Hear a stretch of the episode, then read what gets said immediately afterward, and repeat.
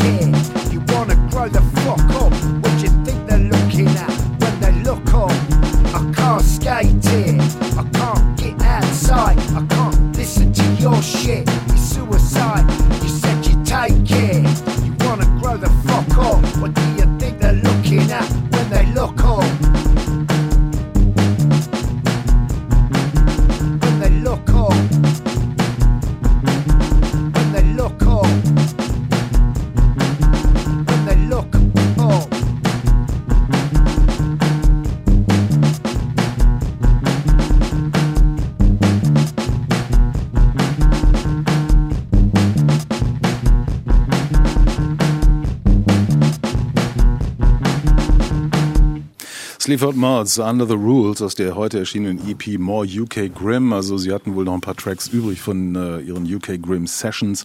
Und das war äh, der eine Track daraus. Morgen übrigens äh, spielen sie live in Berlin. Soundcheck auf Radio 1 vom RBB mit einer Formatänderung. Wir reden eine Stunde über das neue Album der Rolling Stones, Hackney Diamonds. Wer tut es eigentlich nicht in diesen Wochen, muss man eigentlich schon sagen.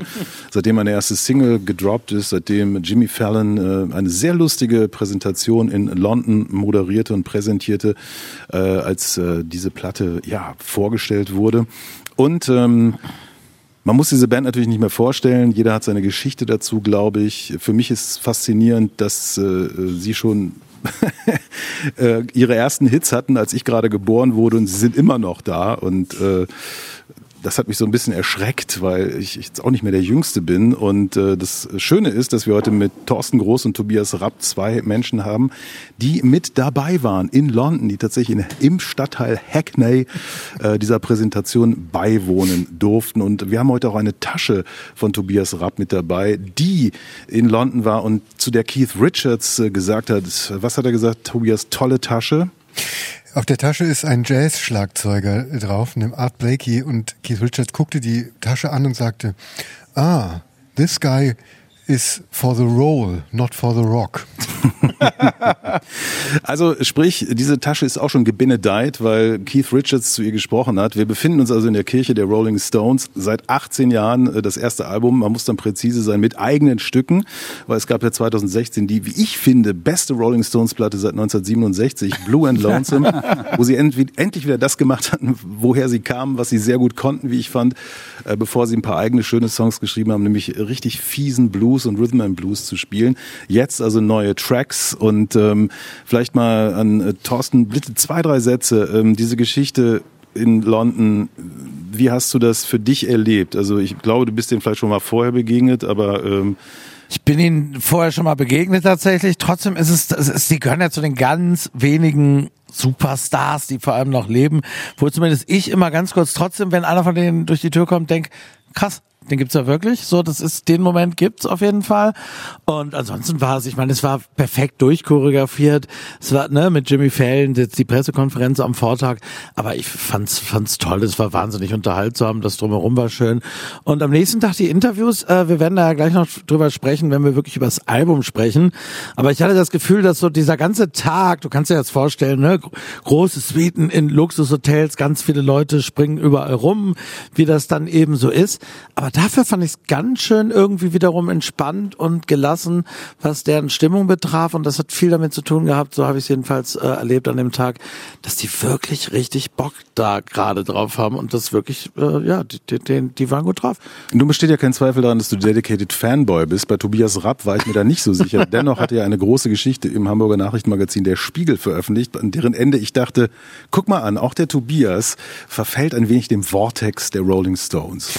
Ja, ich, ich bin tatsächlich, das siehst du ganz richtig, also in dieser alten Boomer-Logik, bist du Beatles oder bist du Rolling Stones, war ich natürlich immer Beatles und nie Rolling Stones. Ich habe äh, mit der Band keine, ich bin wahrscheinlich der einzige Musikkritiker der Welt, der keine Geschichte irgendwie mit denen hat. Äh, trotzdem bin ich natürlich total neugierig dahin gefahren, all dieweil, wie Thorsten gerade schon gesagt hat, man hat es damit den größten, mit den größten Stars zu tun, die es äh, so gibt. Und das ist ja nicht bei, im Fall der Rolling Stones nicht einfach nur Fame, sondern es ist eben auch dem Umstand geschuldet, dass es nicht so viele Leute gibt, über die man wahrscheinlich sagen kann, wir leben in einer Welt, die sie mit geschaffen haben. Da gibt's vielleicht noch mhm. Madonna oder so und das war's dann. Dementsprechend war ich wahnsinnig neugierig. Ich war neugierig auf Keith Richards. Ich habe mir auch vorher extra mal seine Autobiografie durchgelesen der mir irgendwie sympathisch ist oder mir irgendwie sympathisch war, ohne dass ich jemals mit ihm zu tun hatte. Und ich war neugierig auf Mick Jagger, der mir unsympathisch war, ohne dass ich jemals mit ihm zu tun gehabt hätte. Und ich muss sagen, dass ich von Mick Jagger äh, positiv überrascht war. Ich fand den irrsinnig beeindruckend. Mhm. Er ist wahnsinnig intelligent, wahnsinnig schlau, wahnsinnig schnell Du kannst mit dem, wir hatten ja diese, diese, diese merkwürdige Situation, dass man nur so zehn Minuten sprechen Ja. darf, was eigentlich eine Unmöglichkeit ist. In zehn Minuten kannst du, kannst du mit niemandem irgendwie vernünftig reden. Mit Mick Jagger ging das. Du konntest auf einmal so ein extrem kondensiertes, intelligentes zehn Minuten Gespräch führen. Ich bin da rausgegangen und dachte so, okay, der Typ, der Typ ist gut. Kai Müller, du bist ihr nicht begegnet? Den Stones nie, nein. Drei Sätze? Ich dachte, ihre Geschichte wäre in den 80er Jahren vorbei, als die Riesenshows anfingen, die Stadiontourneen und äh, das Disco-Geballer. Da habe ich gedacht, so, ja, das ist jetzt Musik für uns, aber was hat das noch mit dem Ursprung zu tun? Und äh, insofern ist es natürlich total geil, ähm, äh, eigentlich zu wissen, dass es sie noch gibt. Ja, ähm, Andererseits ist natürlich die große Frage, die ihr aber natürlich in euren Texten auch immer stellt, ja, äh, braucht die Welt ein neues Rolling Stones Album? Wir hören einen ersten Track. Äh, Tobias und Thorsten haben sich abgesprochen. Wir hören insgesamt fünf Tracks aus diesem Album und jetzt geht's ja noch größer. Ist ja nicht nur die Rolling Stones. Jetzt spielt auch noch Paul McCartney Bass bei Bite My Head Off.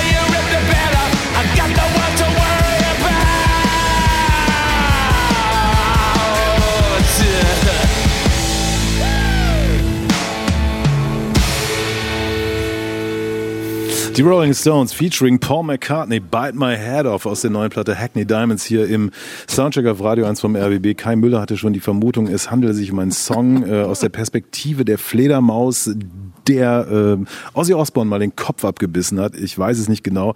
Textexegesen sollte man äh, ohnehin besser unterlassen. Äh, hier ist so manches äh, Stinkige vergraben in den Songs, aber gut, das ist natürlich auch vielleicht äh, der Tatsache geschuldet, dass diese Band eine gewisse Geschichte hat, was komische Texte angeht und dass Mick Jagger eben auch schon 80 ist. Ähm, also das ist der Punk-Song auf dieser Platte. Zwölf Tracks sind es insgesamt, die ähm, mich am ehesten noch an ähm, eine Platte erinnert, bei der die Kritiker sagen, das war eigentlich die letzte richtig gute, nämlich Some Girls von 1975, 78, 79. 76, glaube ich. Ne? Nee, nee, nee, nee, Spiel 76 war Black and Blue. 77 dann. Äh, 78. Lass es 78 gewesen Sagen sein. wir. Einigen wir uns. Äh, weil wir, da haben wir auch so eine Mischung aus Tracks, äh, das finde ich ganz lustig. Also es gibt ja auch so, einen- so einen Country-Song, hören wir nachher auch noch. Also ähm, da kann man sagen, die Frage ist, braucht die Welt diesen Song der Rolling Stones oder What's the Story of Hackney Downs? Nein, ich, ich würde natürlich sagen, die Welt braucht überhaupt gar nicht eine neue Stones-Platte. Aber was die Welt tatsächlich braucht, ist die Rolling Stones. Ich finde, dass äh, sozusagen äh, die, der Umstand, dass es diese Band noch gibt und dass diese Band immer weitermacht und äh, dass die sozusagen als eine der allerersten Rockbands im Sinne von dem, wie wir heute Rockbands kennen. Also die Beatles waren wahrscheinlich noch waren die allerersten, aber das Konzept der Band ist sozusagen mit den Beatles und den Stones ja irgendwie in die Welt gekommen und äh, die die die Stones haben sozusagen ausbuchstabiert, was es heißt, eine Rockband zu sein in, im Positiven wie im Negativen.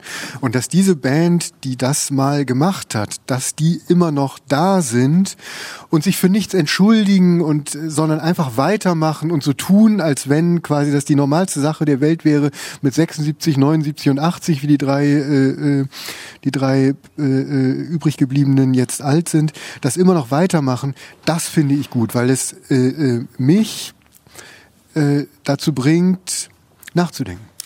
Ich finde, sie tun es vor allem ja auch auf eine wahnsinnig beseelte Weise, ne? Ich meine, das ist jetzt ja wirklich Punkrock dann mit Paul McCartney, Wahnsinn, ist vielleicht auch nicht unbedingt mein absoluter Lieblingssong von dem Album, aber ich finde, man spürt wirklich, und darüber kann man auch vielleicht mal nachdenken. Und das, was ich eben schon mal gesagt habe, dass sie mit 76, 79, 80, vielleicht auch durch den Tod von Charlie Watts, so ein bisschen dann so ein Endlichkeitsding mal gespürt haben für sich, keine Ahnung. Aber diese Platte wollten die machen. Und ich glaube, man kann dazu stehen, wie man will, aber das finde ich, spürt man. Und das spürt man auch in so einem Song so, ne? Das ist wirklich was, wo die Bock drauf hatten. Und das finde ich faszinierend, auch anschließend an Tobias, dass irgendwie nach dieser ganzen Geschichte, und ich meine, Geld war natürlich auch immer sehr wichtig und wir alle sehr viele eher routiniert Stones-Alben der 90er Jahre, teilweise der 80er Jahre und so weiter. Das ist eine, wo ich sie wirklich fühle. Was ich sehr lustig finde, das will ich noch kurz erzählen, ähm, äh, weil wir jetzt gerade Paul McCartney hatten. Äh, Ron Wood in meinem 10-Minuten-Slot mit Ron Wood erzählte mir diese wirklich, wirklich lustige Anekdote, dass äh, sie, als sie darüber nachdachten, dass sie jetzt, was, wie sie diese neue Platte jetzt Hand, also wie, wie, wie das läuft, was der Ablauf ist, was sie dafür brauchen, sie irgendwie feststellten, ja, wir brauchen den Schiedsrichter. Äh, unter anderem natürlich für äh, Keith Richards und Mick Jagger und Ron, Wood dann Paul McCartney gefragt hat, ob ihm jemand einfällt. Was ich natürlich im Anbetracht der langen äh, Geschichte der äh, äh, Stones und der Beatles und all der Animositäten, die es da zwischen den beiden Bands gab, ist das natürlich wirklich eine so lustige Ironie der Popgeschichte, dass ausgerechnet äh, Paul McCartney ihnen dann den Schiedsrichter empfahl, äh, der dann der Produzent des Albums Ganz kurz, hat Ron Wood was zu einer Reunion der Faces erzählt vielleicht? Äh, da Das wäre ja auch wichtig. Die Zeit reichte leider nicht. Weil er ist der Jüngste, weißt du, mit 76 Er ist der Jahren Neue, hat er, für mich nach wie vor der Neue. Ja, er ist immer noch der Neue und er ist auch der alte Fan, der jetzt mitspielen darf. Er hat ja, glaube ich, noch ein paar Jährchen Zeit, falls es den anderen beiden, bei den beiden anderen beiden so, äh, ähm, schneller zu Ende geht. Aber Tobias, du sagst es natürlich ganz richtig. Es ist sozusagen der letzte lebende, es ist die letzte lebende Verbindung in sozusagen diesen Urknall des Rock'n'Roll oder beziehungsweise der Rockmusik. Rock'n'Roll war ja die amerikanische Variante. Und ähm, und dass die noch nicht abgerissen ist, dass die noch existiert, ne, das ist natürlich, also vor allen Dingen kulturgeschichtlich oder kulturell eine tolle Sache. Aber man denkt so die ganze Zeit, hm, ja, es ist auch so sehr deswegen ein Selbstläufer, wenn man eben durchgeht, was schreiben die Leute ja über dieses Album, das, das strotzt vor Plattitüden, alle bejubeln das Album natürlich jetzt, das darf man glaube ich vorwegnehmen, als wahnsinnig gelungen, weil so toll rockig und so richtig Rolling Stone mäßig und so weiter. Aber die eigentliche Frage nämlich, brauchen wir das oder brauchen wir das nicht? Ja, die müsste eigentlich zweigeteilt werden in die Frage, ähm, was bringt es uns? Ja? Und was bringt es den Rolling Stones? Und ich habe das Gefühl, so eine Platte bringt der Band sehr, sehr viel mehr als dem Rest der Welt, ja, die zwar jetzt der zwar jetzt wahnsinnig aufgeregt tut, aber in vier Wochen das vermutlich als ziemlich normale Rockmusik betrachten wird. Für sie selbst ist es aber natürlich total wichtig, weil es gibt gar keinen anderen Zusammenhang, in dem sie operieren als Musik. Die haben sie immer nur innerhalb der Musik miteinander zu tun gehabt, entweder indem sie Touren machten oder sich im Studio trafen.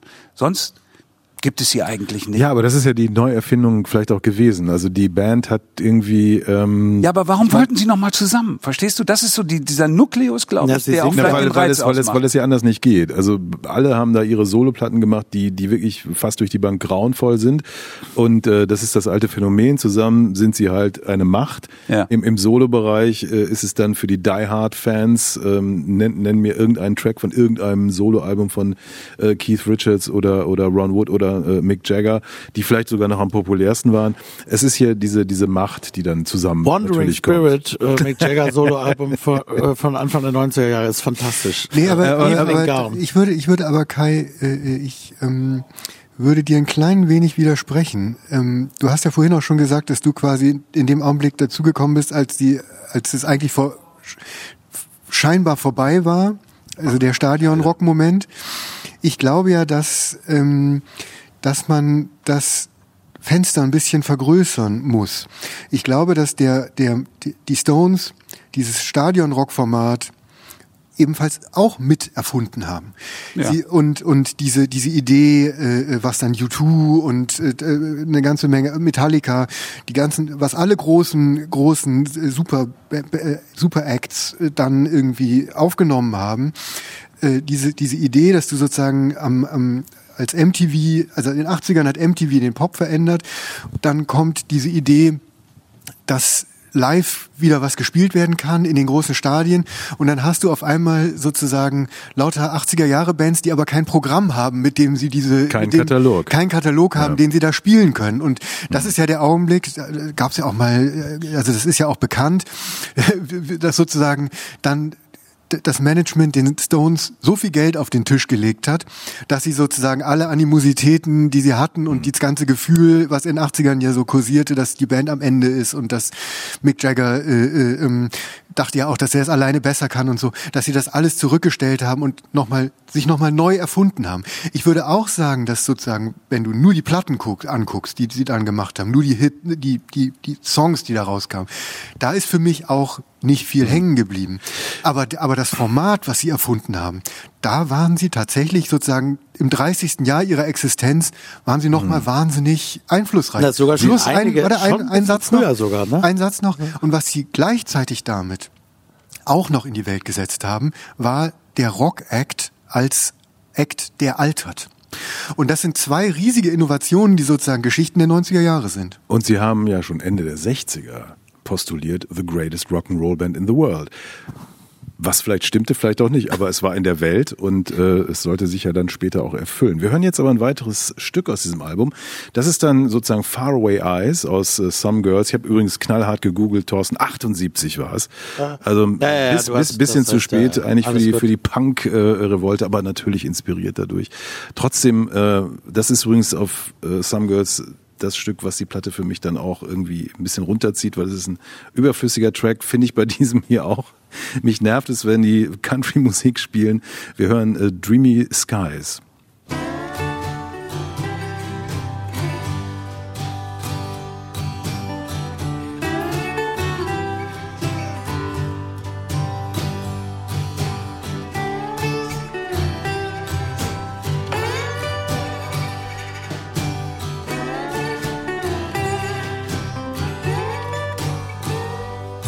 Well, I got to take a break from it all. Cause the wind and the wilderness call. And I just need some peace from the storms. I got to take a break from it all. And I got to take a break for a while. Where there ain't another human for a hundred miles. I hate being enclosed by the walls. And I got to take a break from it all. I'll be dancing on diamonds. I'll be skating on glass. I'll be chopping up wood. Old damn radio is all that I've got. It just plays Hank Williams and some bad honky tonk. Cause I got to take a break from it all.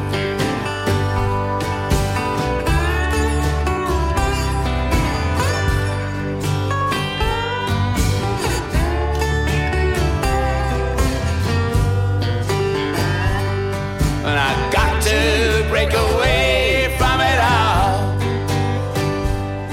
For the city and the suburbs and sprawl. And the small town chatter and the know-it-alls. To a place where no one can call.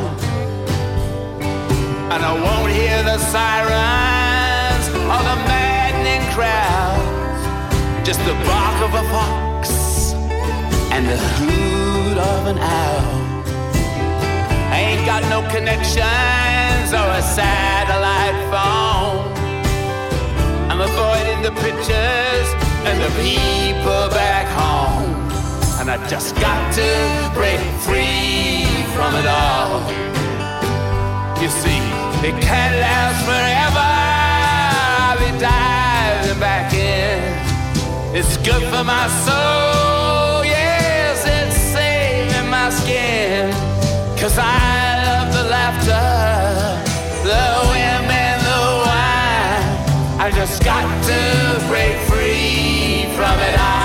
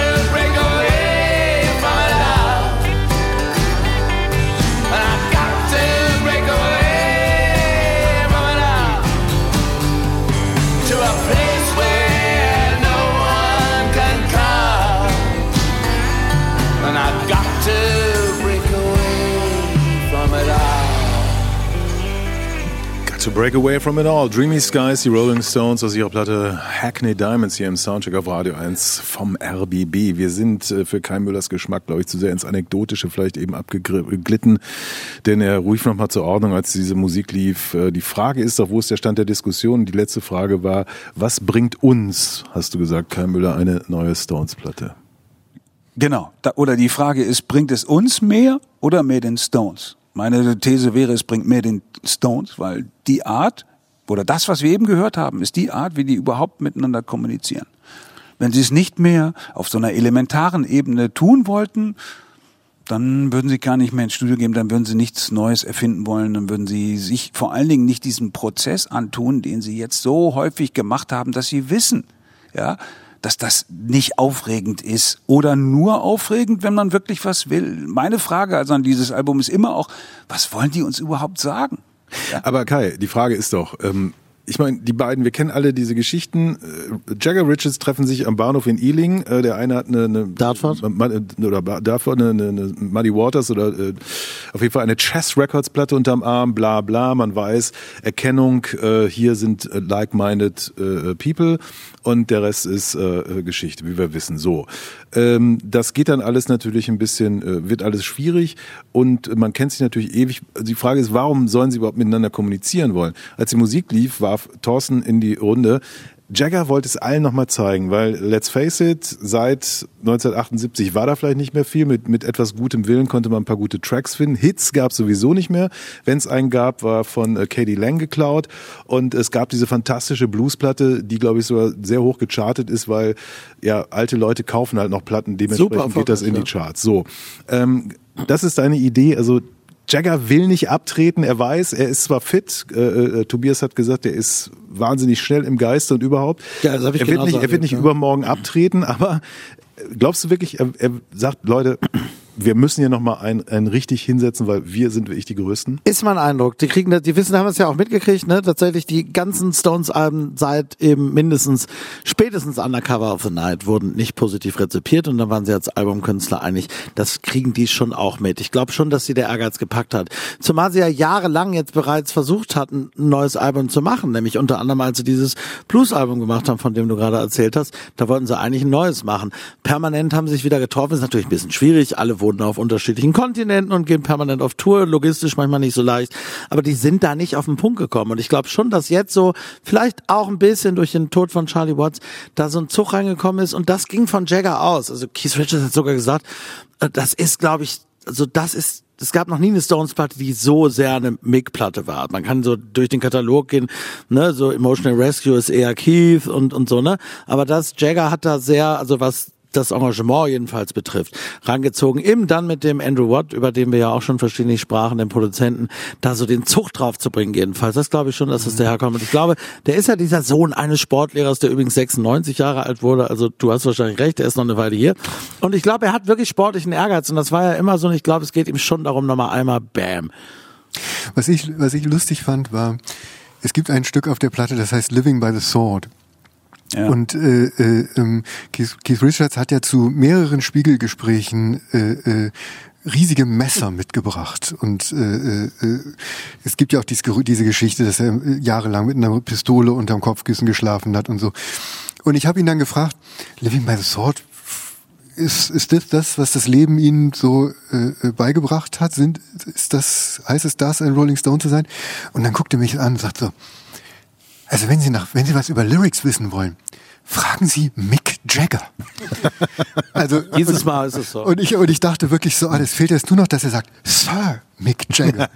also diese diese diese Dynamik zwischen diesen beiden, dass du sozusagen den den super Ehrgeizling Mick Jagger hast, der irgendwie das alles irgendwie rantreibt und vorantreibt und vorantreibt und vorantreibt, der irgendwie die Ohren offen hat, der äh, der es nach ganz oben schaffen will, also der sozusagen diese diese Engels oder nicht Engelsgestalt ist falsch, aber der so eine der diese Idee hat, ich möchte Teil der oberen 10.000 sein und das schaffe ich über Arbeit und über Ehrgeiz und über Können und all all dies. Und dann diese diese diese Sumpfkreatur äh, äh, Keith Richards, die dem so entgegenarbeitet und der aber irgendwie sozusagen diese Verbindung nach unten hat, die dann so in Riffs so in seinen Körper so reinfährt und der dadurch irgendwie was hat, ohne dass Mick seine ganzen Pläne nicht verwirklichen kann. Mick Jagger kann das nicht. Mick Jagger steht nicht, der hat keine Verbindung zum Teufel in dem Sinne. Da, da, da, da braucht er diesen, diesen, diesen, diesen äh, Piratenkapitän äh, äh, dazu. Und diese Dynamik, glaube ich, die gibt es noch. Also ich habe das im, im, in, den, in diesen Gesprächen auch so empfunden. Also Mick Jagger hat immer von seiner Platte und seinen Songs gesprochen.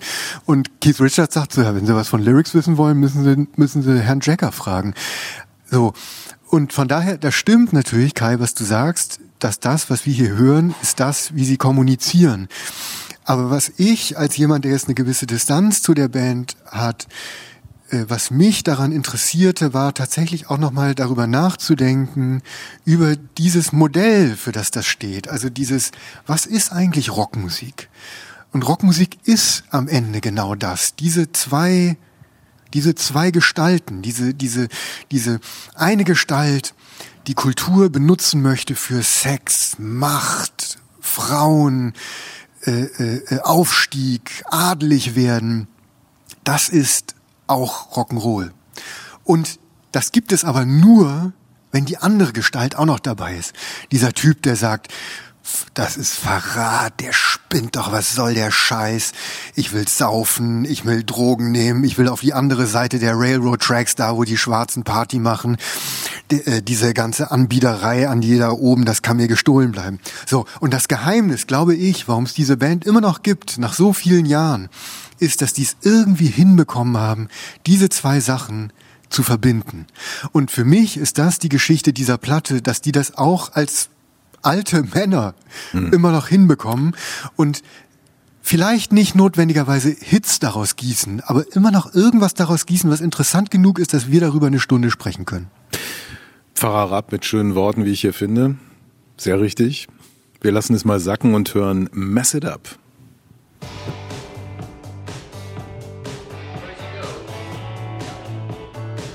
Come on. You stole my numbers. You stole my. You took my you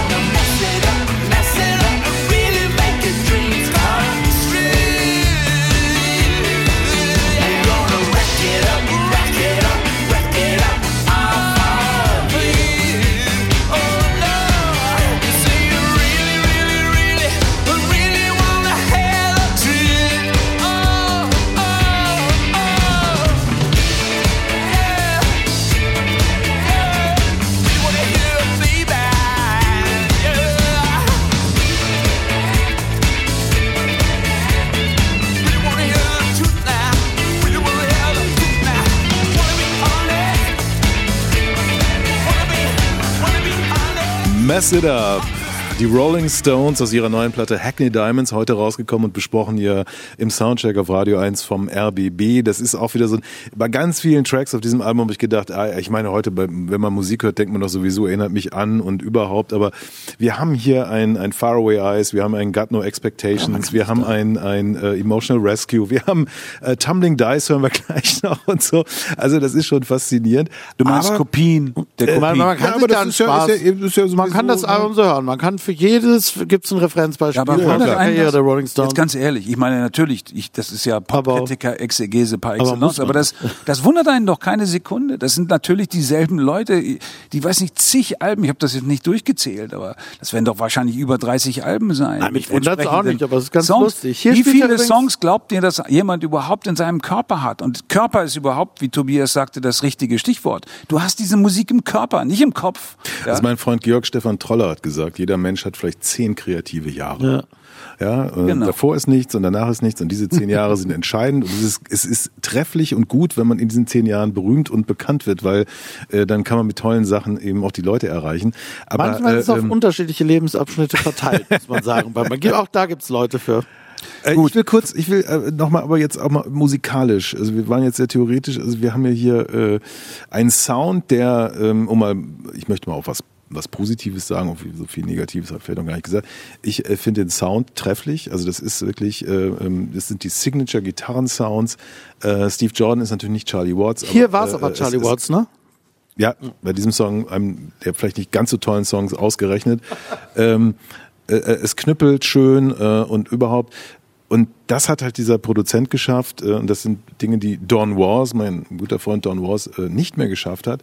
Der ähm, ja vielleicht zu sehr dann Musiker ist und weniger Geschäftsmann oder jemand, der vielleicht auch mal nach Hause möchte oder nächste Woche die neue Miley Cyrus Platte oder so produzieren muss und sagt so Freunde, wir müssen jetzt aber mal zur Sache kommen. Also diese Knackigkeit, äh, das ist ja das Zeug lag ja teilweise lange rum und dann haben sie wohl in, in relativ kur also für Stones Verhältnisse relativ kurzer Zeit das alles zusammengebastelt. Acht Wochen. Also das äh, das gefällt mir gut, dass äh, selbst wenn man alles schon ein paar Mal gehört hat, auch von denen und überhaupt äh, und bei den Ausfällen, die es auf der Platte gibt, dass man sagen kann, ja, also na, hier hören wir noch irgendwie sowas wie Let's Make It. Ja, wobei das das Schöne ist ja, wie Jagger, ja, mit einer im sozusagen Medium einer jugendlichen Musik, ja, äh, wie du, wie wir schon festgestellt haben, altert. Das heißt natürlich nicht mehr, auch in, nicht mehr in seiner Ma Imagination der 20 oder 25-Jährige sein kann, sondern eben der jetzt fast 80-Jährige. Gut, wenn er sich wie 75 bereits fühlt, 80-Jährige. ja, dann okay. Und das findet man in den Texten auch wieder, ohne dass sie dumm werden. Also einige Textzeilen Ja, sind tatsächlich ja, blöd. ja, Doch, also- ich finde das nicht. Ich finde das nicht dumm, wenn er zum Beispiel hier in dem äh, Mess It Up Song natürlich darüber äh, äh, singt, wie Leute mit ihren Social Media Accounts ja einfach größten Bockmist machen. Share my dann- photos with all your friends. ja, genau. Und dann äh, und dann rausfliegen. Ja, also das ist sozusagen, das das ist ja total aktuell. Da macht er einen Song, den jemand mit 30 hätte auch genauso schreiben können, ohne dass er sich verstellen muss. Ja, ähm, und das geht bei Ja, aber anderen ein Songs 18 auch so. 18-Jähriger hat 500 Millionen Klicks auf TikTok, das ist der Unterschied. Es geht doch um die normalen Leute, die haben Social Media Accounts, posten was Doofes und werden dann in der Schule plötzlich zum Rektor gebeten. Weißt du, das, das ist doch ganz, das ist doch dasselbe. Ja, nur die Konsequenzen sind andere. Also insofern ist dieses, ist, ist, ist sozusagen das Mindset äh, desjenigen, der hier so die die Führung übernommen hat, ist sehr aktuell, ja, ähm, und das führt vielleicht auch dazu, dass man damit mehr anfangen kann als mit einem Blues-Album, ja, das vielleicht aber auch äh, sozusagen so den Bogen damals schloss, ja. Zu diesem ganzen Rock'n'Roll-Mythos, ich habe äh, vor einigen Wochen einen Post äh, des sehr strengen US-amerikanischen Kritikers Phil Freeman gelesen, der nach der Präsentation der Platte postete, naja, wer jetzt meint, dass 80 80-Jährige richtig toll rocken können, liegt falsch. Es ist einfach eher so, dass Rock für die 80-Jährigen ist.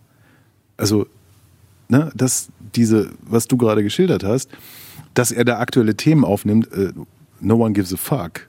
Von- Das kann sein. Ne, so, weil eigentlich, ich meine, wir sind alle noch nicht 80, aber wir sind mit dieser Scheißband aufgewachsen und haben teilweise äh, äh, am Radio gesessen, um, um Specials im, im WDR-Radio mitzuschneiden, wenn es darum ging, dass Alexis Corner erklärt, wer die Rolling Stones sind und so. Das ist, Fuck. Ja, aber ich habe ich hab gerade eben in der Tagesschau, wo sie aus London berichteten, vom äh, Erstverkaufstag der Platte, da interviewten sie eine 17-jährige Londonerin auf der Straße, die sagte, diese Band ist unsterblich.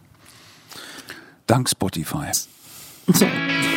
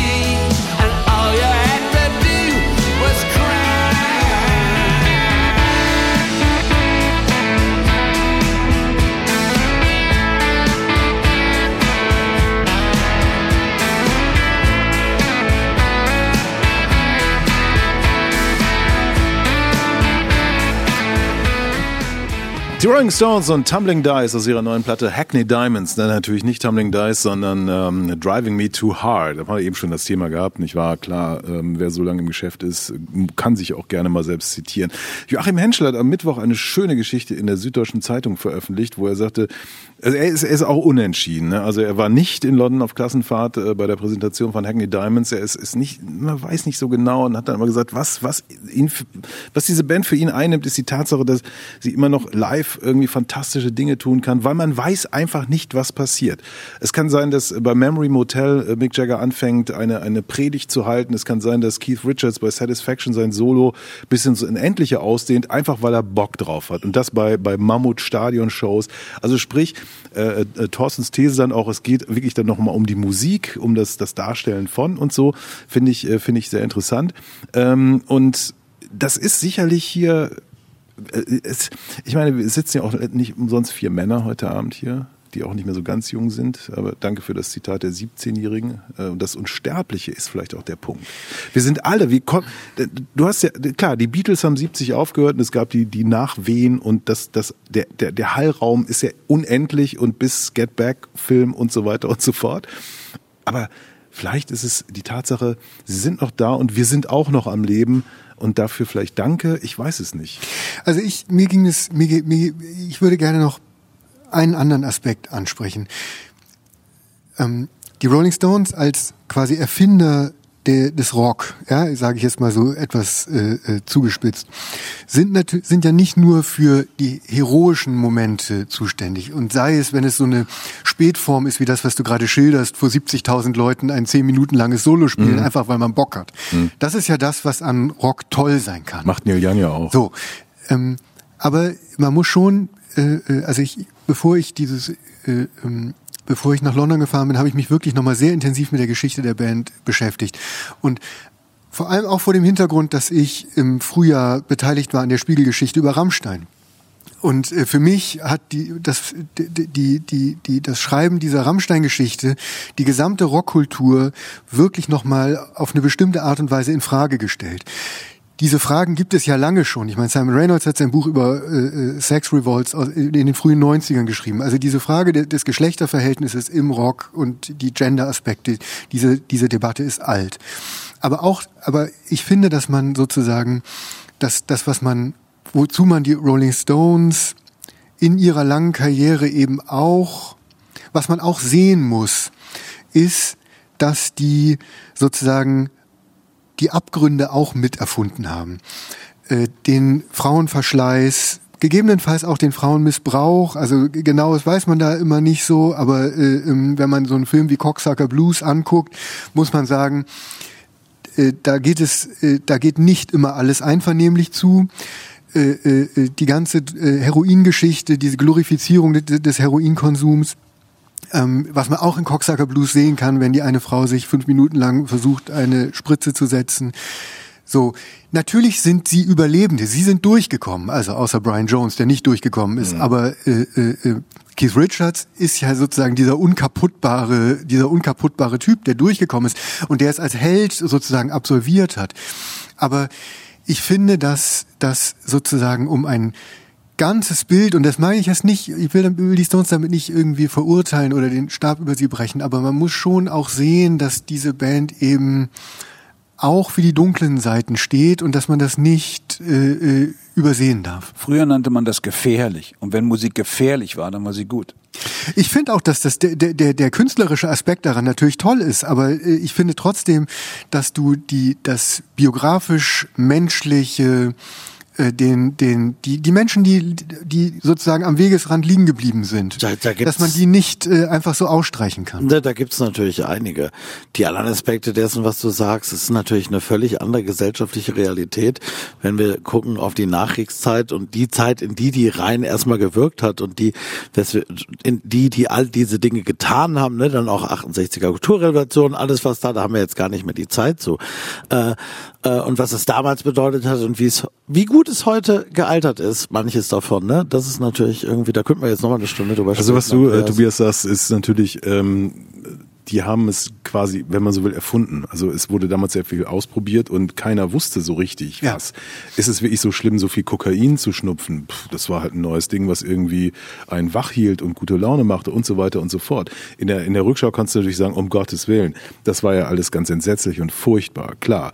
Ähm, ja, aber das ist, das ist denen, glaube ich, nicht so wirklich anzulasten. Also, da, aber das ist wirklich dann nochmal eine eigene Sendung, glaube ich. nächste Stunde? Und Don't, diese don't, Stunde. don't, don't play with me, cause you play with fire. Ja, ja, ja. Ja, meine, heroisieren sie es? Ja, leider muss man sagen, auf dem Album gibt's Hinweise, dass sie es zum Teil tun. Ja, also ihre eigene Männlichkeit und dann in dem Alter ist natürlich Quatsch und da kommt auch nur äh, blöder Kram bei heraus. ja, die Pillen, die auf dem Weg nach Brasilien genommen sind, sind wahrscheinlich blau. Ja, Und, äh, vielleicht. Ich meine, aber andererseits, er lässt uns es wissen. Man denkt so, ja, halt, also entweder keine Reserven oder wenn es ein persönliches Album sein soll, dann muss es eben erzählt werden. Die Zeit für die Stones hier in dieser Sendung ist so gut wie um und wir werden äh, das dann so nutzen, dass wir bis zu den Nachrichten, lieber Christian, den letzten Stones-Song spielen, damit wir ihn ausspielen können. Für mich das Highlight dieser Platte, aber das ist vielleicht keine Überraschung.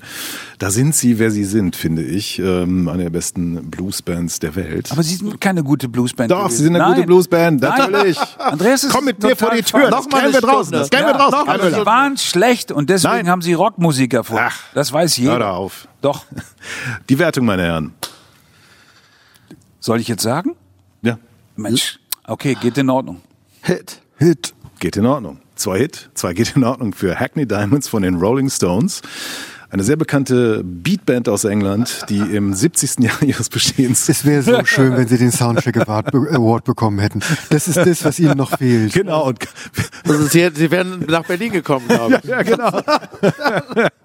Ansonsten wäre Thorsten auf Knien nach Hackney gerobbt durch den Eurostar-Tunnel. Und wir hören jetzt den Rolling Stone Blues, bitteschön.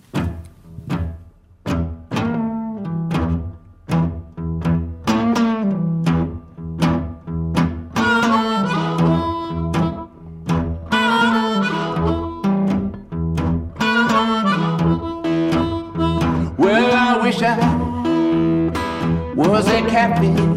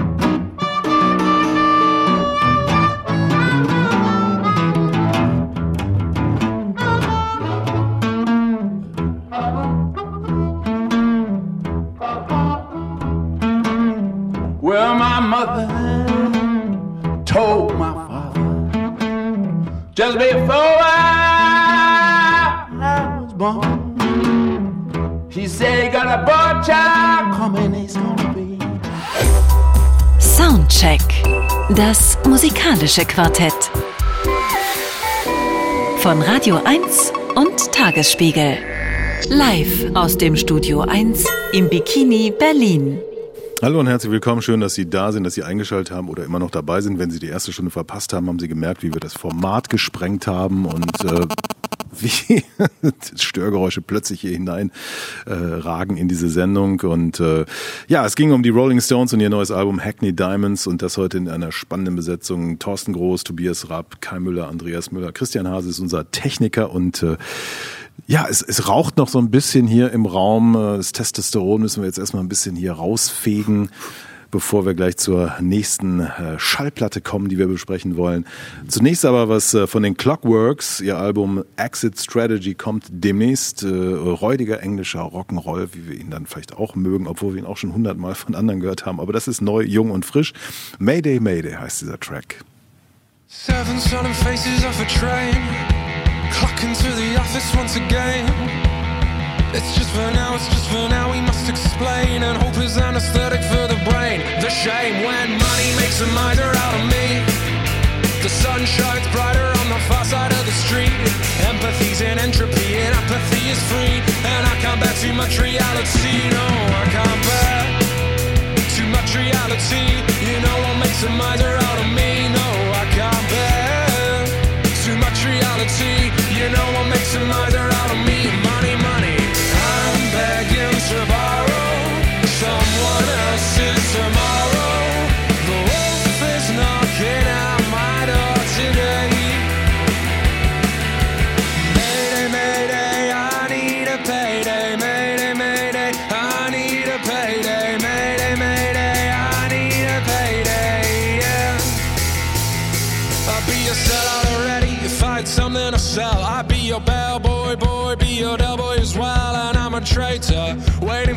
For cause to betray. But ignorance is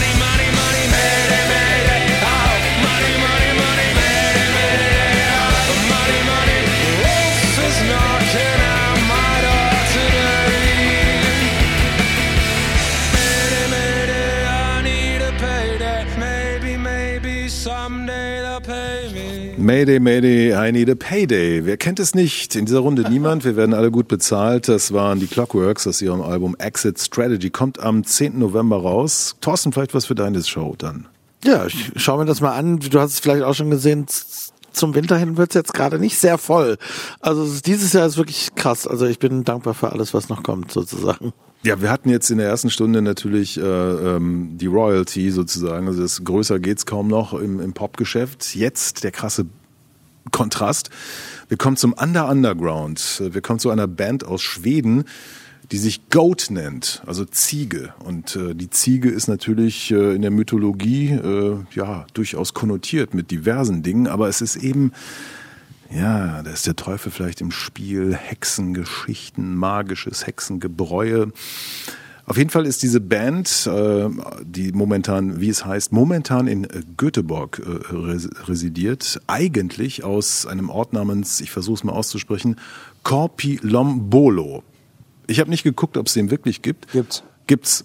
Und die Sage ist, 500 Menschen wohnen da und die Hälfte dieser Einwohner würden schon seit Jahrzehnten, wenn nicht schon seit vielen, vielen Generationen zusammen Musik machen. Und äh, Goat ist quasi die aktuelle Inkarnation dieser ja, von vielleicht diversen Substanzen betriebenen und äh, auch angefeuerten Kommune, muss man sagen. Sechs Platten haben sie gemacht. Die sechste ist jetzt gerade rausgekommen, namens Medicine. Was haben wir da? Wir haben tatsächlich sowas, äh, ja, Tribalistisches, sowas Seltsames, äh, sowas Getriebenes. Es wird getrommelt, es, es wird geschrien, es äh, wird auf der Bühne, wenn man sie live sieht, äh, werden Dinge zelebriert. Man weiß nicht, wie sie aussehen, weil alle, die da mitspielen, Masken tragen. Ein Ritual wird aufgeführt. Ähm, es gibt ja auch eine Platte, die dann Requiem heißt und so weiter und so fort. Ich finde das toll, weil ich solchen Mummenschanz und solchen Quatsch und solchen Irrsinn äh, immer toll finde, wenn es gegen die da oben und das System geht und die ziehen ihr Ding durch und die Musik gefällt mir sowieso. Und ich musste an Union Carbide Productions äh, denken. Die Älteren werden sich erinnern. Das war der herrlichste Lärm, der so in den 80ern aus Schweden kam mit, mit tollen Platten. Äh, allerdings natürlich in der prädigitalen Zeit äh, findet man kaum noch was. Wer die Originalplatten hat, kann sich glücklich schätzen. Vielleicht sind das ja die Nachfahren. Vielleicht die Kinder von Union Carbide Productions. Ich weiß es nicht. Ich find's toll und äh, der erste Track, den wir hören, trägt den Titel Impermanence and Death Goat.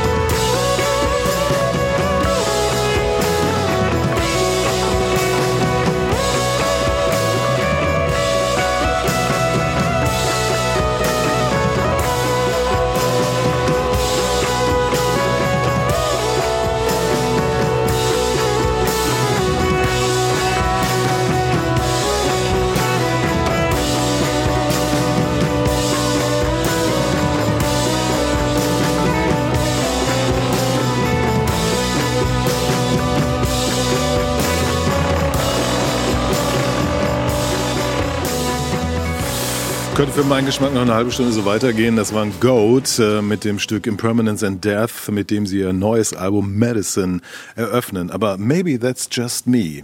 Wie geht's Naja, euch? es ist so ein bisschen, ist- also klar, logischerweise, du hast gesagt, Underground, so sehr Underground, sie haben auch schon in größeren Hallen gespielt, aber wir haben vorhin bei den Stones gesagt, die nehmen Platten noch so auf, wie es heutzutage niemand mehr macht, im Kreis sitzend, live einspielen.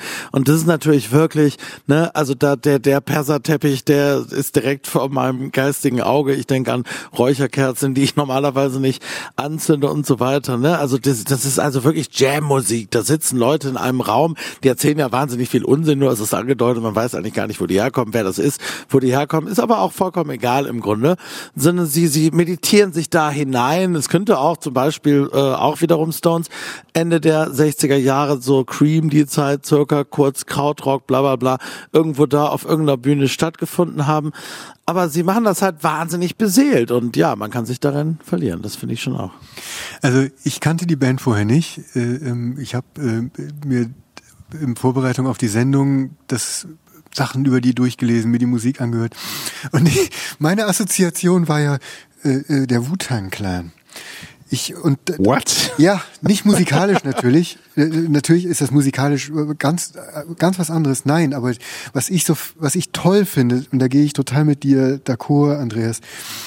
Diese Verzauberung einer Herkunft, eines Herkunftsortes.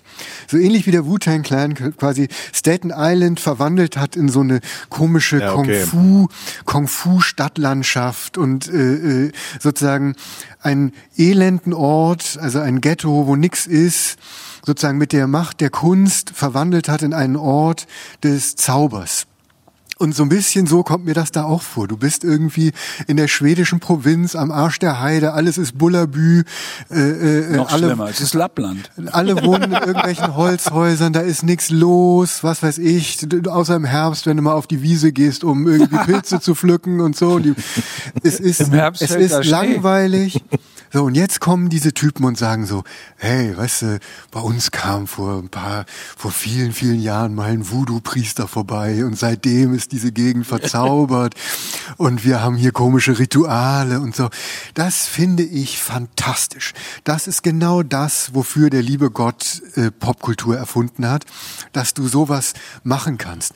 Und dass diese Musik, die wir gerade gehört haben, die transportiert genau diesen Zauber einer Selbsterfindung, einer sozusagen kollektiven Selbsterfindung, weil wenn ich mir sozusagen mich hineinversetze in so äh, nordeuropäische Dorfbewohner, selbst wenn sie jetzt in Göteborg sind, das sind ja erstmal Leute mit Zeit. Das, was du da hast, ist Zeit. Und die musst du rumkriegen. Ja, und da musst, so. Und das, das ist das, was diese Musik macht. Die, läuft und läuft und läuft. Und dann kommt noch mal ein Geräusch. Und man kann sich das vorstellen, wie die da so sitzen und denken und so auf Schwedisch irgendwie sowas sagen. Sie so, oh krass, Alter. ja, geil. So, fantastisch. Äh, äh, Ich liebe es. Eine tolle Platte. Ein, äh, ich war wahnsinnig angetan davon. Kai Müller hat dann immer die Aufgabe irgendwie. Ne? Dazwischen. Da noch was zu sagen, nachdem, äh, ja, so schön wie Tobi das gesagt hat, ähm, könnte ich es nicht. Ähm, ich glaube nur, wir haben jetzt natürlich in den letzten Jahren wahnsinnig viele psychedelische Bands gehört, ja, und ähm, eigentlich sind die meisten gut. Ja, also oder wenn sie schlecht sind, dann fällt einem das sofort auf und dann braucht man auch gar nicht weiter drüber äh, äh, reden. Und, und die sind ja auch sozusagen in der Indie-Kultur ziemlich weit verbreitet, die guten psychedelischen Bands. Diese hier ist nochmal eine ein Zacken härter, würde ich sagen. Die ist, es werden auch Vergleiche zu Sun Ra, also zum Sun Ra Orchester gezogen. Die sind nämlich in ihrer Konsistenz äh, ähm, wirklich schamanistisch drauf. Also es ist hier, glaube ich, nicht nur Gerede, wenn, wenn äh, ein Album Medicine heißt. Ja, ich glaube, es geht wirklich um diese Healing Force, ja, der Klänge, die sozusagen im Raum rotieren, die Schwingungen auf Körper übertragen, ja, die eben halt diesen Hippie-Wahnsinn, ja, der Selbstbefreiung ähm, und und diesen Minimalismus des Krautrock eben halt tatsächlich durch dieses Element des Lass einfach mal sehen, lass fließen. Ja, aber das ist auch ein Akt des Widerstands, sonst gäbe es diesen Track nicht. Join the Resistance. Wie jede Medizin.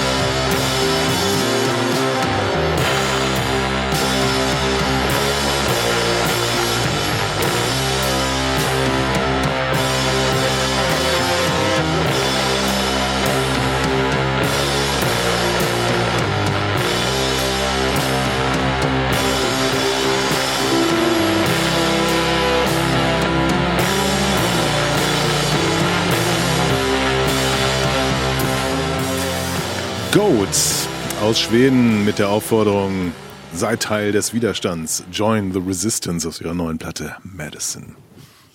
Aber Widerstand wogegen? Ach, alles, ne? Ja, natürlich. Ja. Das System, die da oben. Neoliberalismus. Weg damit. Ja. Ja, aber das ist natürlich auch, ich meine, klar, die, das ist nicht vermarktbar in dem Sinne. Thorsten hat zwar angemerkt, klar, die haben auch schon größere Läden gespielt oder so, aber das ist natürlich. Äh, Aber in großen Städten, wo sehr viele Leute wie wir leben. Ja, aber dann auch, es ist natürlich auch Ergebnis genau. einer gewissen Arbeit. Die gibt's jetzt auch schon einige Jahre. Sie haben sechs Platten vorgelegt und ich habe sie alle und ich finde sie alle großartig. Diese finde ich übrigens noch am wenigsten radikal. Also frühere äh, Sachen sind, sind, haben, haben nochmal ein anderes Energielevel, aber hey, warum nicht? Sie haben auch gerade erst vor zwei, drei Monaten so einen komischen Soundtrack veröffentlicht. Äh, zwei, drei Stücke, a zehn Minuten oder so. Für so eine Äh, BBC-Serie. ja, und, und, und ähm, klar, natürlich geht da irgendwie was, aber hier haben wir einfach äh, ähm, ein Kollektiv von Leuten, die eben in, in von mir aus bester Kraut-Tradition sagen, nee, wir machen hier unser Ding, wer das mag, fein, äh, wir bringen unser Zeug raus. Ich musste manchmal so ein bisschen Embryo denken, ne? also obwohl die mh, Embryo natürlich musikalisch viel vielfältiger aufgestellt waren und auch natürlich eine riesige Legacy haben, aber so diese Idee, guck mal, wir ziehen uns komisch an und und und äh, das finde ich einfach wahnsinnig wohltuend äh, in, in dieser Welt, wo ja, dir so viel um die Ohren gehauen wird, dass das, das äh, glitzert, glänzt und, und aber keine Substanz hat oder so. Also ich finde das auch. Ich, ich auf Albumdistanz muss ich sagen, ich kiff glaube ich ein bisschen zu wenig inzwischen, um so Ja. komplett so immer dran zu bleiben. Ich glaube, ich würde es wahnsinnig gerne mir mal anschauen. Ich habe es nicht gesehen mit den Kostümen und so Wahnsinn. Aber der, der Vibe ist wahnsinnig gut. Das muss man auch mal sagen. Ne, wir haben also die machen das schon sehr, sehr gut. Also wenn wir mal ganz, da muss man vielleicht mal ganz kurz wirklich über die Musik nochmal sprechen.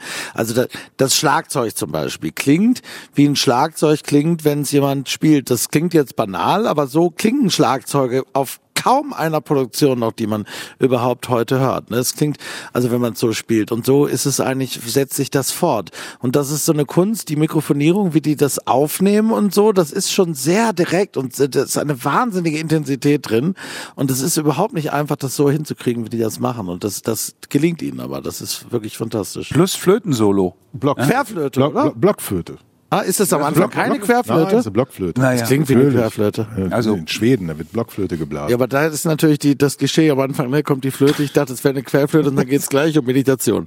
Das ist die erste Zeile, Meditation. Ich habe mir, da es ja kein, irgendwie keine Promotion gibt, die CD äh, tatsächlich gekauft und in der Hoffnung auch, um was zu erfahren, nix erfahre ich. Weder wer da mitspielt, noch irgendwas. Es ist irgendwo aufgenommen worden, also auch zum Studio kann man wenig sagen. äh, aber das ist äh, part of the game, glaube ich. Und äh, was mir immer noch zu denken gibt, ist der Titel des letzten Stückes aus dieser Platte, die ich vorstellen möchte, äh, nämlich Ich wurde das ähm, Arbeitslosenbüro. Ja. I became the unemployment office. Fantastisch.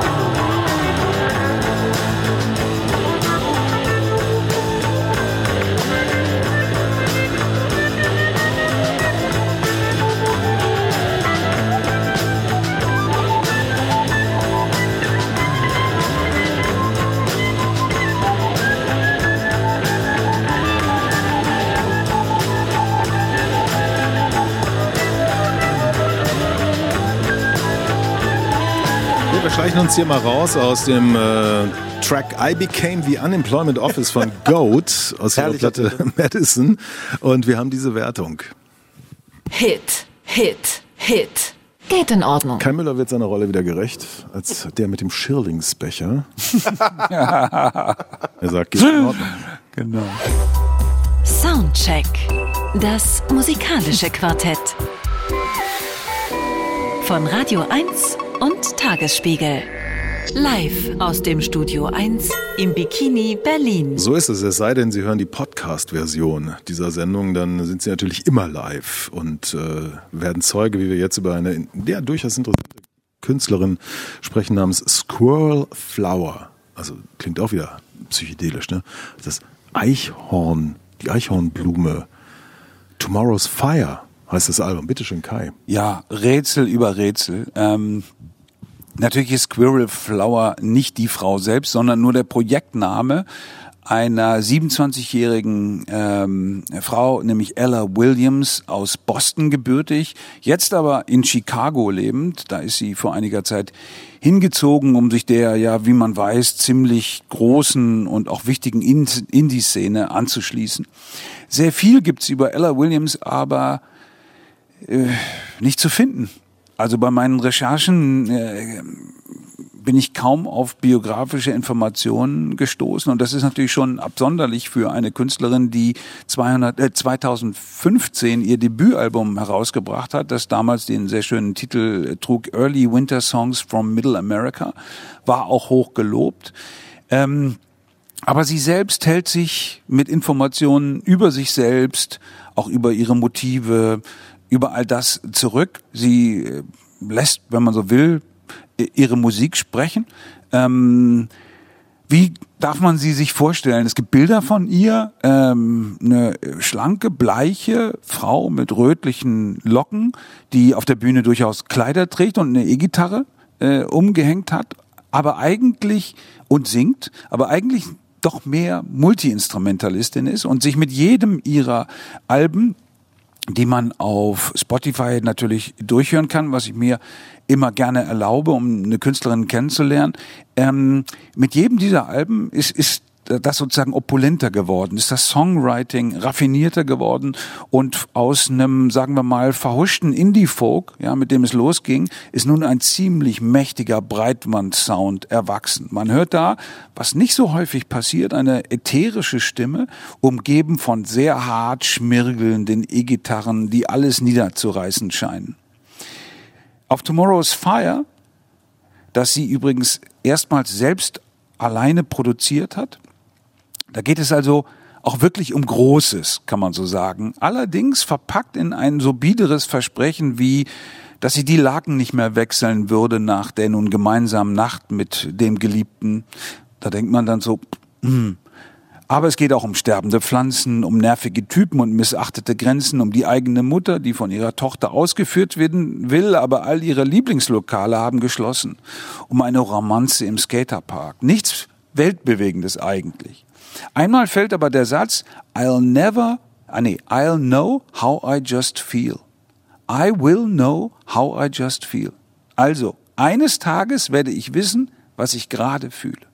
Und um diese Indifferenz geht es Williams die ganze Zeit. Nicht zu wissen, was ist, aber zu wissen, dass sie es wissen wird. Ihr malender, schleifender, alles unter sich begrabender Slow-Motion-Rock will Gefühle gleichzeitig hinter sich lassen, verstörende Gefühle und stillstehen, um ihre Bedeutung zu erkennen. Ich finde, das ist ein ziemlich starkes Statement der Klimakrisengeneration.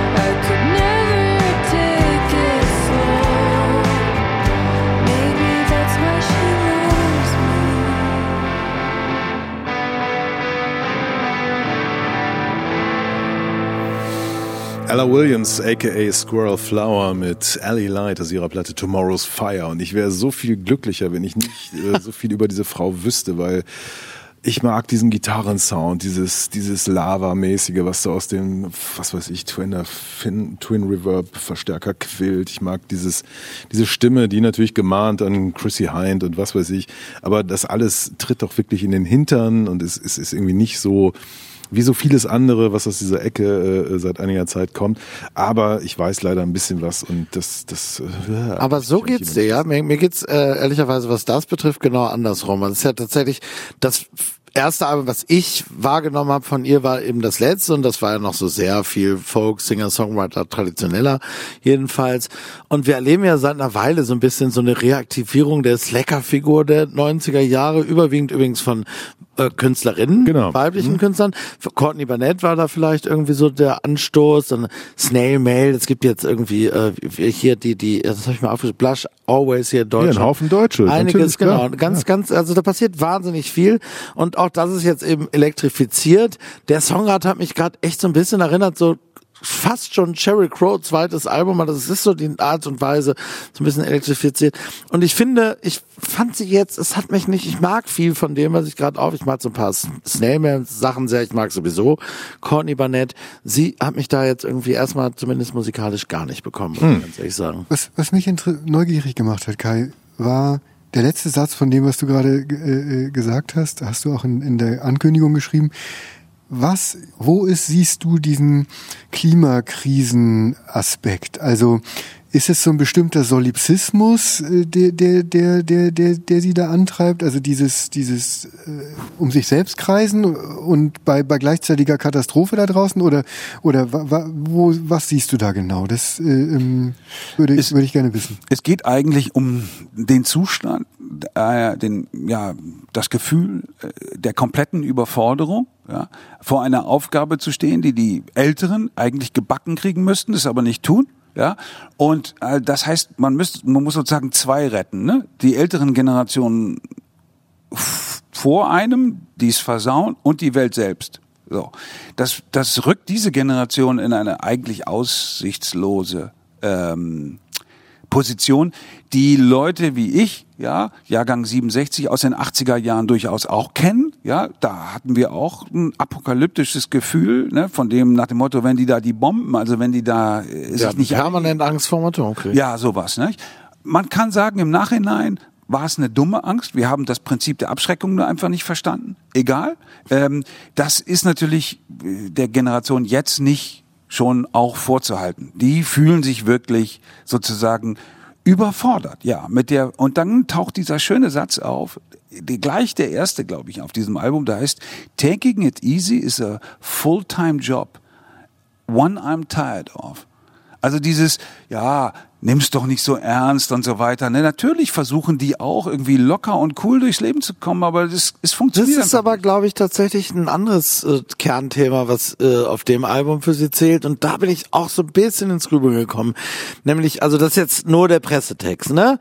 Äh, die Songs erzählen von der universellen Verzweiflung, die das Leben als Künstlerin mit sich bringt, steht da nun drin. Aber es ist tatsächlich so, und in diesem Satz geht's auch darum.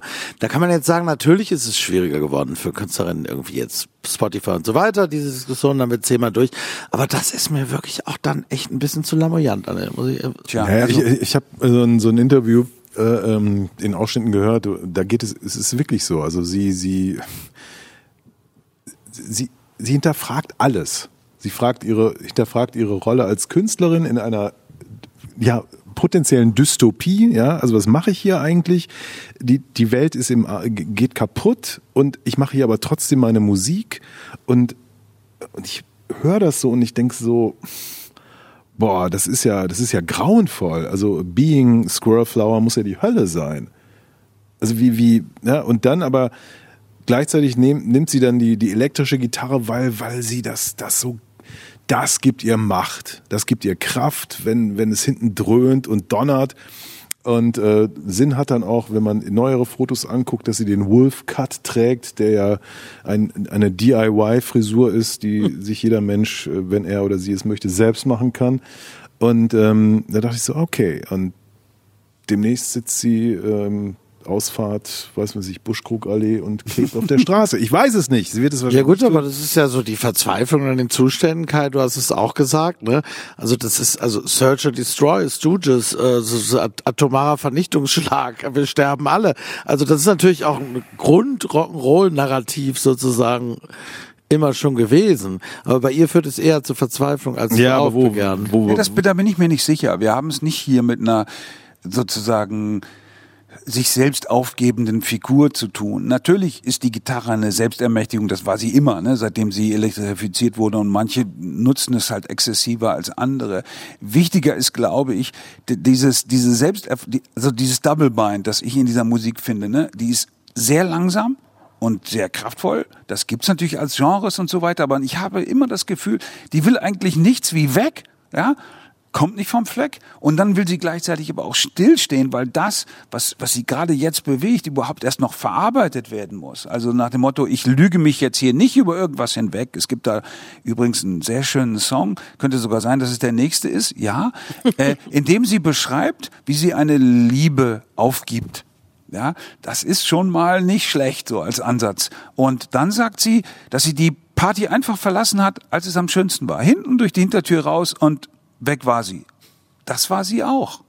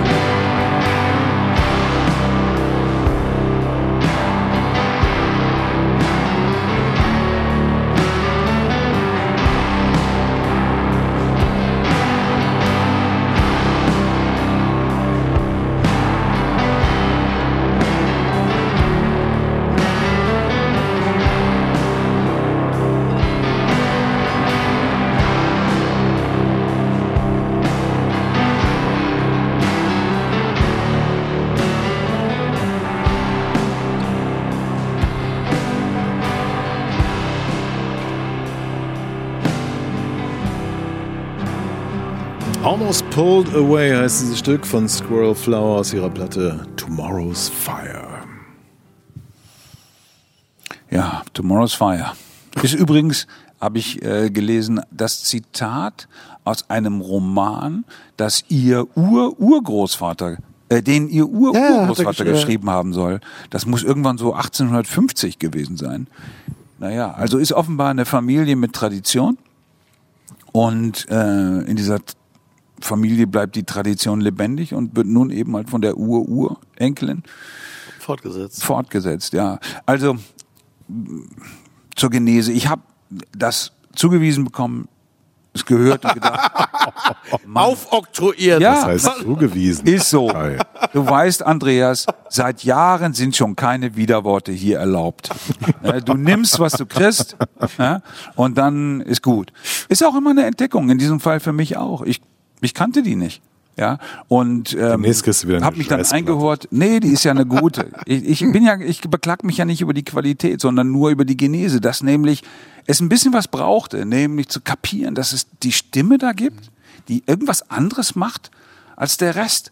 Der breite Sound, dass das eigentlich nicht zusammenpasst, obwohl natürlich wir uns fiel Angel Olsen auf als natürlich auch eine Referenz und andere Dinge könnte man da vermutlich nennen. Aber es gibt diese interne Spannung und es gibt immer weitere Spannungen. Je tiefer du in diese Musik eindringst, desto mehr ja, Spannung entdeckst du unter anderem zwischen den leisen und den lauten Songs, die aber irgendwie auch sich innerhalb desselben Klangspektrums bewegen. Der Trick ist klar, hier in diesem Fall der große Hallraum. Ich meine, mit Hall kann man wahnsinnig viel machen, ja, kann man quasi was wegproduzieren. Aber das ist so eine Musik, von der ich vielleicht nicht die allerhöchste Meinung habe, die ich aber immer und immer wieder hören werde. Tobias, du, du warst recht still. Ja, das war auch Ja, ja, aus dem, also als wir, als gerade die Musik lief und wir uns unterhielten, sagte Kai, da wies Kai auf so eine, eine kleine Gesangslinie hin und sagte so, ach, wenn ich sowas höre, bin ich verloren. Und ich verstehe das, aber mir geht es nicht so. Ähm, mir, ich finde das wahnsinnig interessant, wie Kai das analysiert und wie er sozusagen da analytisch eingestiegen ist und dem sozusagen auf den Grund gegangen ist, was ist das eigentlich genau, was diese Musik treibt, was sie ausmacht. Ich bin so tief nicht eingedrungen, vielleicht aus dem simplen individuellen Grund, dass mich diese Art von mich packt da nix, dass ich sozusagen den Antrieb verspüre, jetzt tiefer einzusteigen. Du brauchst ja irgendwie eine Einladung äh, in einer bestimmten Art. Ne? Ich meine, wir haben alle äh, Tausende von Platten in unserem Leben gehört und wir haben sozusagen unsere Wahrnehmungsmuster und wir haben unsere unsere unsere Vergleiche und wir wissen wir wissen, womit wir es zu tun haben. Da kann die Platte jetzt gar nichts für. Nee. Äh, äh, ich kann nur sagen, deswegen war ich so schweigsam jetzt in den vergangenen, in der vergangenen, äh, in den vergangenen 20 Minuten. Das ist Musik, die nicht so wirklich zu mir spricht. Ich finde die Musik okay, ich finde das Narrativ für mich nicht. Äh, ja, Das Narrativ ist, nicht. ist, ist was nochmal? Das, was Ja, im diese, diese, verbreitet diese, wird? nein, aber ihre, ihre wirklich dieses, diese, dieses ständige sich hinterfragen, dieses, das. das. kann man spannend finden. Ich, ich finde es, ich, ich würde sie gerne mal so, das klingt jetzt blöd, aber ich würde sie an die Hand nehmen und sagen, komm, hier, 100 Watt Verstärker, hau auf die Gitarre und hör auf, immer dich zu hinterfragen und zu zweifeln, sondern rock on. Ja. Deswegen nicht die Einladung, weil sie in Distanz zu sich selbst existiert. Finally rain, finally rain, flushing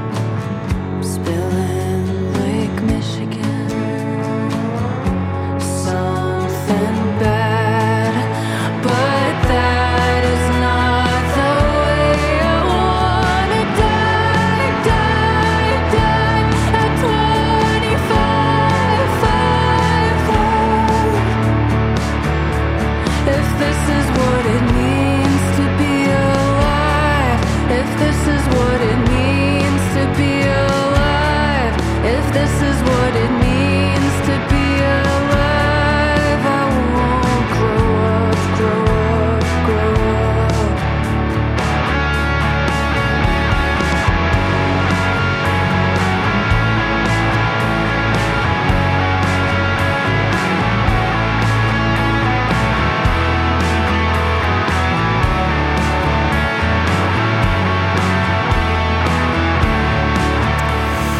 Ja, das äh, der Song zum Tag Finally Rain ähm, hatten wir heute hier in der Region ganz gut. Finally Rain ist im Album Tomorrow's Fire von Squirrel Flower. Das ist die Wertung. Hit. Geht in Ordnung. Geht in Ordnung. Geht in Ordnung. Der Hit kam von Kai Müller. Dankeschön fürs Kommen. Bitte. Danke Tobias Rapp. War mir eine Freude. Danke Thorsten Groß. Eine Ehre. Gast in meiner Sendung. Danke dir. Nächste Wunderbar. Woche wieder. Ja, ja, mal gucken, bei welchem Album wir das andersrum machen. Irgendeine Jazzplatte. mein Name ist Andreas Müller, Christian Hase war unser Techniker und bis dahin gibt's noch das Gegenteil, glaube ich, von Squirrel Flower.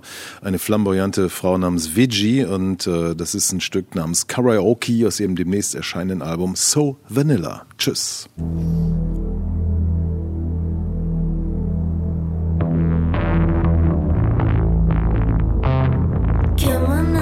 Be shy. What you sitting down here all night? I wanna feel kinda dopey. That's how it provides. And you barely ever see me. I'm a spider on the ceiling. I wanna sing karaoke on the ground until you choke me, romancer.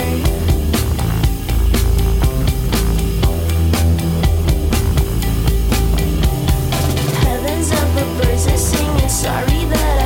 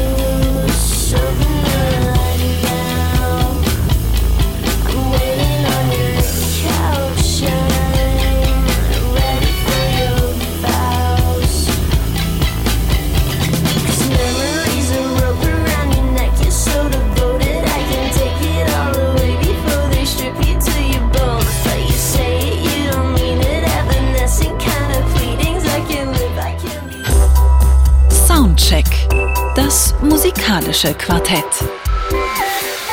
Freitags ab 21 Uhr auf Radio 1.